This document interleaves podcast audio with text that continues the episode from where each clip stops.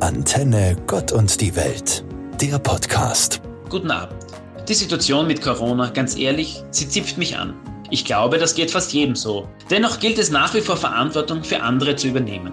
Was mich an der Situation vor allem nervt, ist, dass wir viel zu oft davon reden, was wir jetzt alles nicht dürfen. Was mir hilft und ich jedem nur empfehlen kann, ist ein Perspektivenwechsel. Weg vom Jammern über das Verbotene hin zu dem, was möglich ist. Das heißt nicht, dass man gewisse Maßnahmen nicht hinterfragen soll. Es gibt mit Sicherheit Widersprüche in den Maßnahmen und manche Dinge machen vielleicht auch gar keinen erkennbaren Sinn. Mir geht es trotzdem darum, nicht die ganze Energie fürs Jammern zu verwenden, sondern die Energie positiv einzusetzen. Es liegt auch an unserer Einstellung, wohin sich alles entwickelt.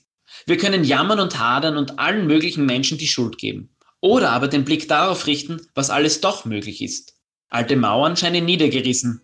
Das verunsichert und wir können uns schutzlos fühlen. Doch gleichzeitig geben niedergerissene Mauern Platz für Neues, für nie Dagewesenes, für etwas, das einen wahren Gewinn bringt für uns alle.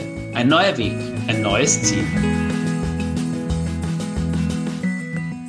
Ein neues Ziel vor Augen motiviert und setzt Kräfte frei, die vorher noch nicht da waren.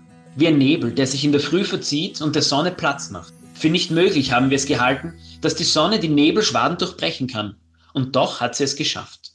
Für mich ist diese Hoffnung, die da in unser Leben eintaucht, der Beitrag Gottes. Es ist ein Zeichen, dass er uns nicht allein lässt. Als gläubiger Christ vertraue ich darauf, dass Gott das Gute für uns will.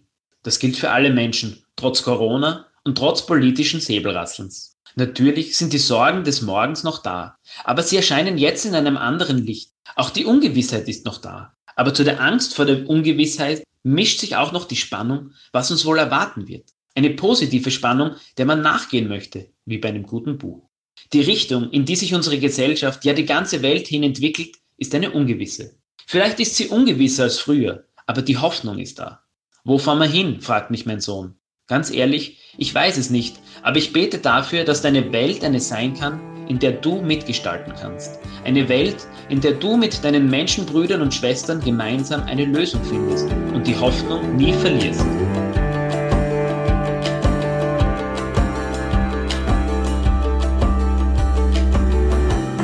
Wo fahren wir hin? Eine ins Leben, singen Paul Becerra und Otto Jaus.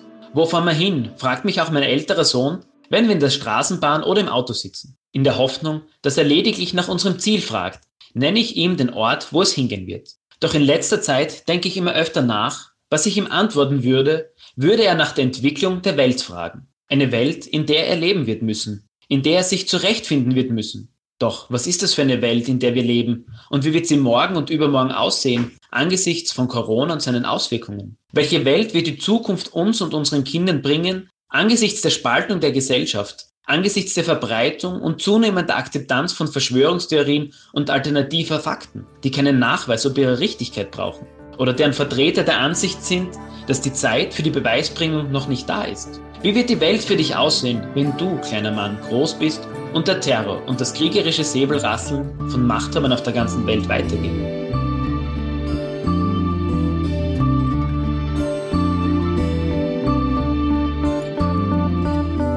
Es ist ja nicht so, dass unsere Welt vor Corona und den momentanen Entwicklungen eine perfekte war.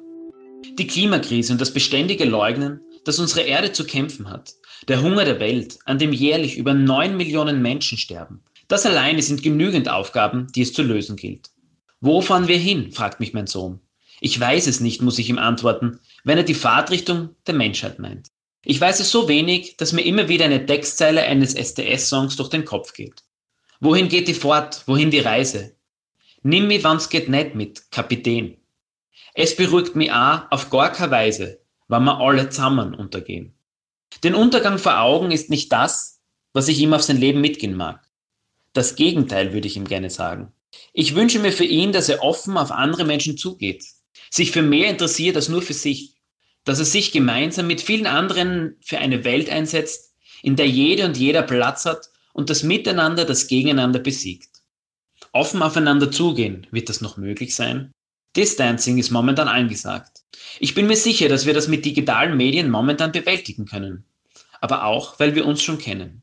Wie ist es aber, wenn die nächste Generation sich nie real treffen kann oder soll? Die digitalen Medien ermöglichen uns mit dieser konkreten Situation besser umzugehen. Sie können aber das Treffen von Angesicht zu Angesicht auf Dauer nicht ersetzen.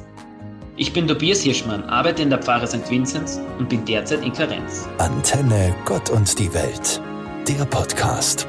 Alle Infos auch auf antenne.at.